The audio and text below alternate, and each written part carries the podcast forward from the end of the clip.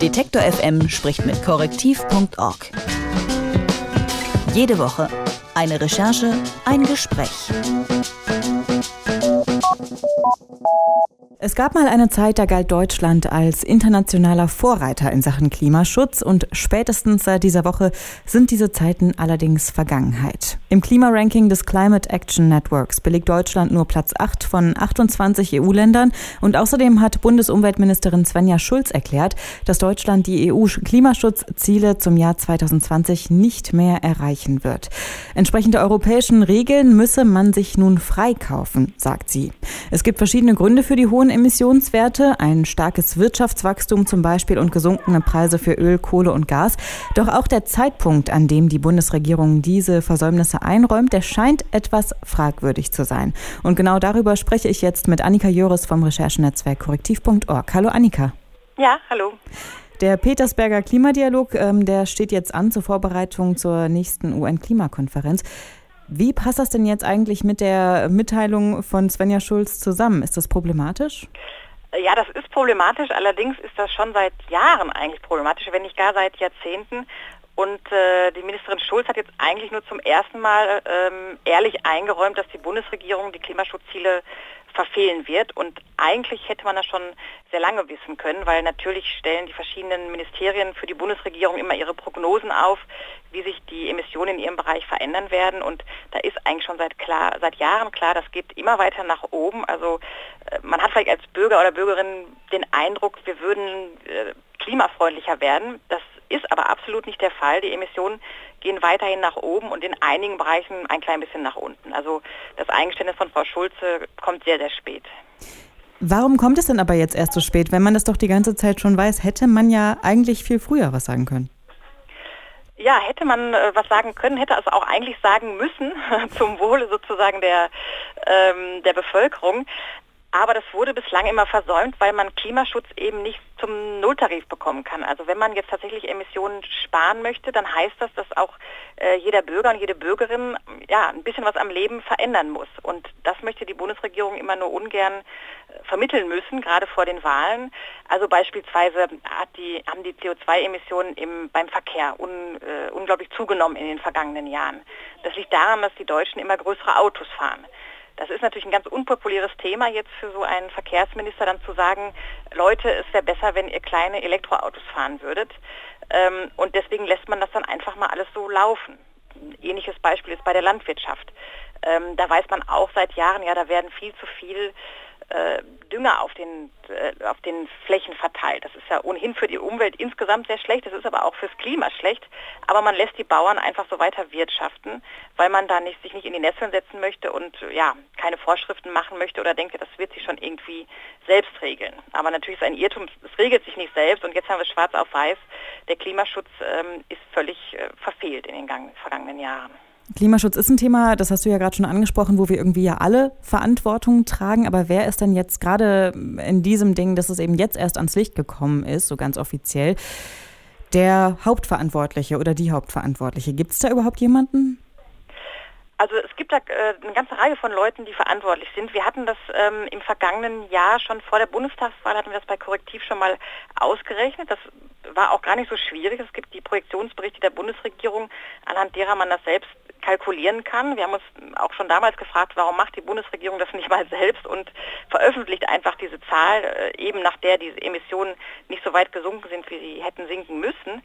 Ähm, aber das ist dann in den Schubladen verschwunden. Einfach vor der Wahl ist es natürlich unpopulär und ich glaube jetzt äh, die neue Umweltministerin Svenja Schulze, die sagt das jetzt schon mal, damit es nicht sozusagen ihr äh, zu Lasten gelegt wird. Sagt jetzt ja, da ist nichts passiert in den vergangenen Jahren. Und ähm, wir haben damals bei den Kalkulationen ganz klar zwei Ministerien ausgemacht. Ja, vielleicht sind sogar drei, die ähm, besonders gebremst haben beim Klimaschutz. Also da ist einmal natürlich das Wirtschaftsministerium, das ähm, die Kohlekraftwerke weiterlaufen lässt. Und das sind ja die größten Drecksschleudern für das Klima, ähm, die es überhaupt gibt. Also die laufen jetzt weiter und wurden nicht abgestellt, abgestellt, wie es eigentlich schon seit Jahren hätten sein müssen und was wir auch seit Jahren können bei der Stromkapazität, die wir, die wir in Deutschland haben.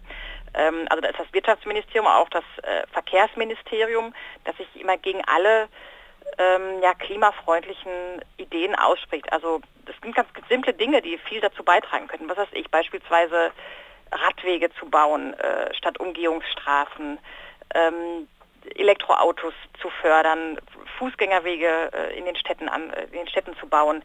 Das sind alles Dinge, die nicht gemacht wurden. Stattdessen kommen dann in dem Verkehrswegeplan kommen eigentlich nur neue Straßen vor und nichts für äh, Fortbewegungsmittel, die klimafreundlich sind.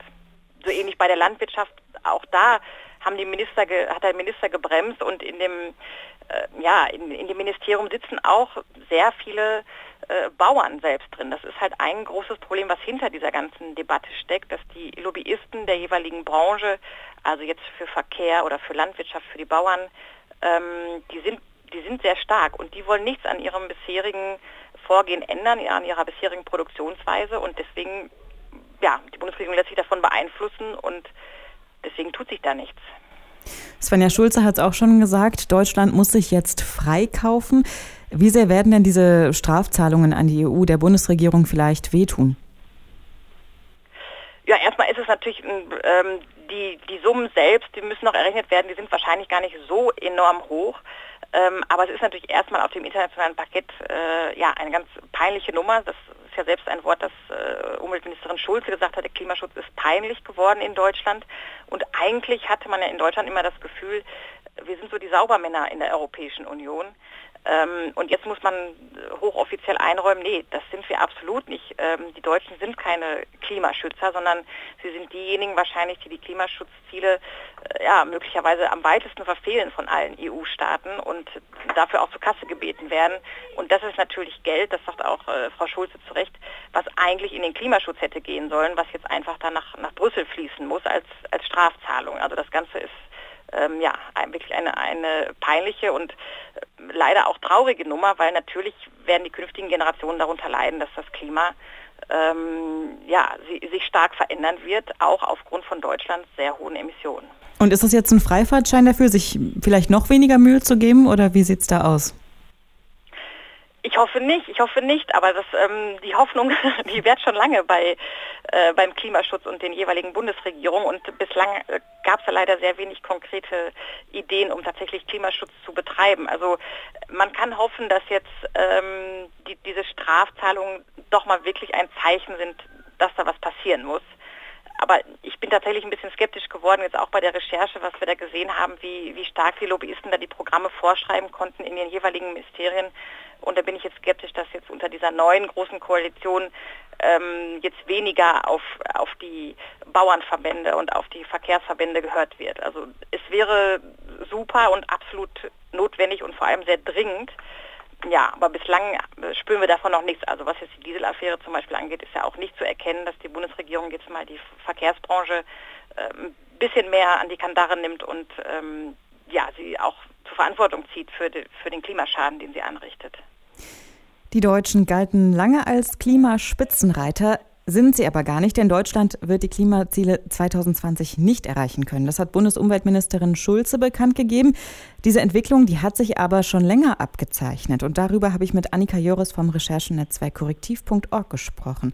Vielen Dank für das Gespräch, Annika. Ja, vielen Dank. Auf Wiederhören. Detektor FM spricht mit korrektiv.org.